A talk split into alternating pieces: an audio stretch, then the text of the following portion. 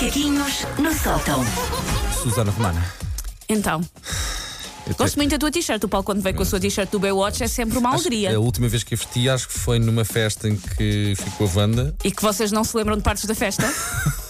Sei que dançámos um slow. Ok. Também sei ok. quem, te- quem teve que levar a Wanda para casa foi a filha. Ok, ok. Sei que tem Revistas, espero que estejam a ouvir. Sim, sim, sim, Isto sim. é Mas- tudo sumarento. Mas se for para vender, por favor, peçam-nos que é para a gente ganhar uns trocos, sim, está sim, bem? sim, Que é eu assim mando, tem que ser, eu mando o sim. meu, meu nível.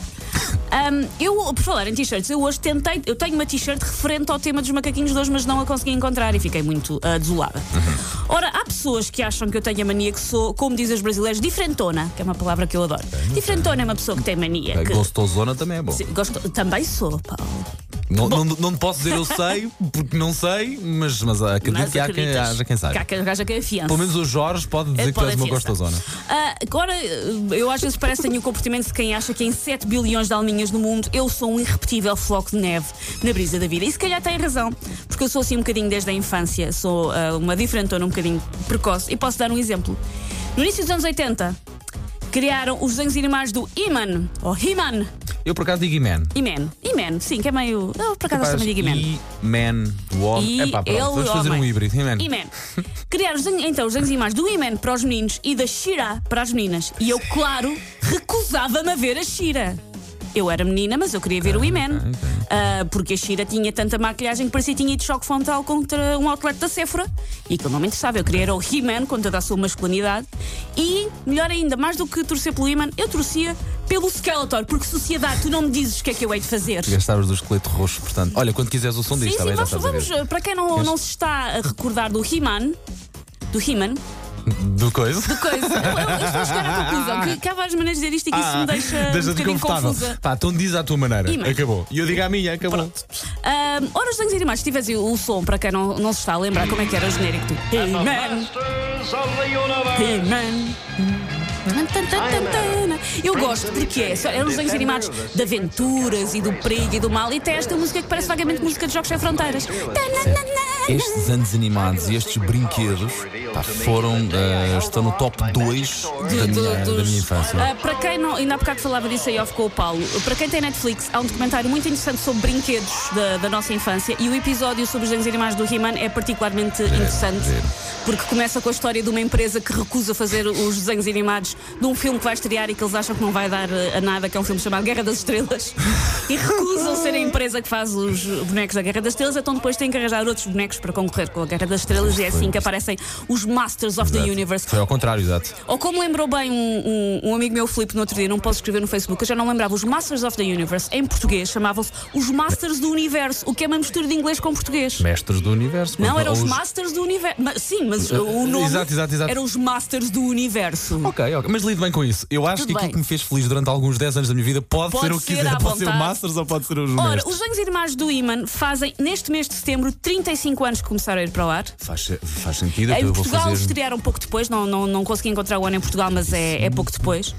E, ah, portanto, há 35 anos que um praticante de crossfit com o penteado Beatriz Costa e que se locomovia num tigre, algo que o PAN hoje em dia não iria aprovar, entrava então nas nossas Pá, casas o e nas é- nossas vidas. O que é aquele cabelo? Aquele sim. O que é cabelo. aquele cabelo? Opa, tu viste? Se calhar vais falar disso, A não sei. franja, tudo, oh, Tu viste uma tentativa de filme sobre o Iman? Sei que existe, mas nunca vi. Não Que é com, o- que, é- que quem faz de Iman é o Ivan. Que, que fazia de Ivan Exato, Drago no, exatamente, no exatamente. Rocky. Que agora estará por cá nestes Na- dias. sim. Na, Na Comic Con, na sim. Comic Con. Epá, aquilo, é, não vejas o filme, baby. Não vejo. Não vejo, não vejas. É, vais ficar muito triste. Agora, Muito- quero, agora quero ver mais Mas do tu és nunca. capaz de gostar, sim. É, Sim, sim, Quem dá- gosta dá de. Sharknado é capaz de gostar volta. Ok, então agora quero volta, muito, dá. muito ver. O mote então deste senhor com uma franjinha à Beatriz Costa era defender o castelo de Grayskull, que nós todos queremos ter em casa. Eu tive e é provavelmente a parte do barco dos piratas de, do Playmobil. Epá, é o meu Tu- brinquedo. uma pessoa chega a uma altura e agora que temos É filhos também percebemos sim. isso. É preciso, voltei mais brinquedos já não serve, é preciso dar, mas tu não, não tens pena de já não teres o teu castelo de Grayskull.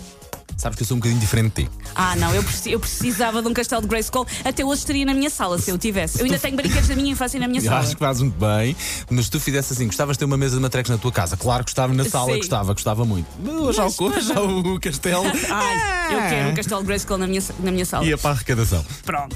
Ahm, mas já na altura o que nós queríamos era, era o Castelo de Grayskull, que o Iman passava todos os episódios a tentar defender, o que demonstra que já na altura a especulação imobiliária era um bruxedo de lidar. Verdade, Tinha que verdade, que não transformasse o castelo num Airbnb.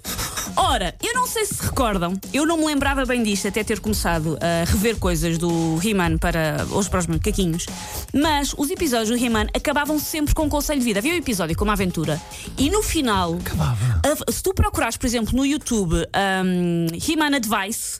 Tu vais parar a compilações, eu recolhi aqui alguns exemplos, mas tu vais parar a compilações de, hum, de conselhos que o Iman dava no final dos seus, dos seus episódios. Tipo, assim, vale a pena pensar nisto. Sim, exatamente. Era uma coisa assim com um cheirinho a livro de autoajuda que às vezes não eram muito indicadas para o universo de petizes de 6 anos que vêm os episódios, porque às vezes são coisas escritas por um quarentão a passar por um divórcio litigioso. Eu fui ao YouTube e estes são alguns exemplos reais eh, de conselhos que o Iman deixava no fim dos episódios. Este é um dos mais célebres que circula muito, que é dizer às crianças para não tomarem drogas a não ser que sejam dadas por pais ou médicos.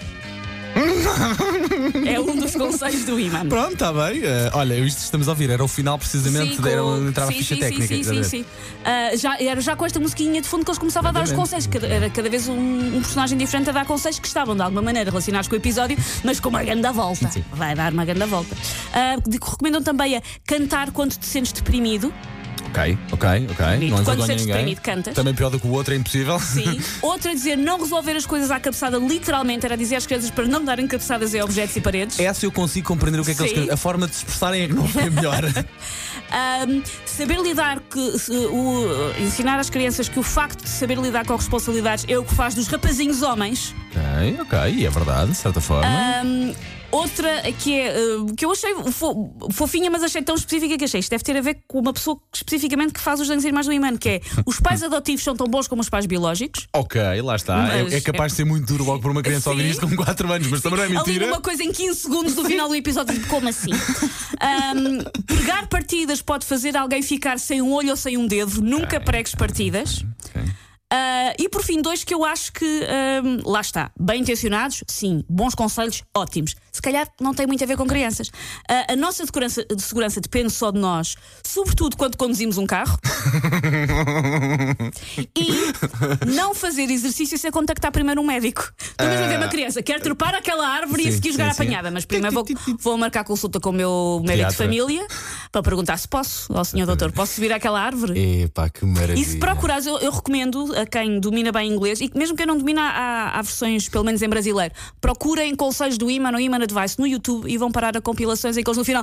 Crianças, não se esqueçam, se conduzir não beba. É muito bom. muito bom mesmo. E vou ver agora, sim, senhor.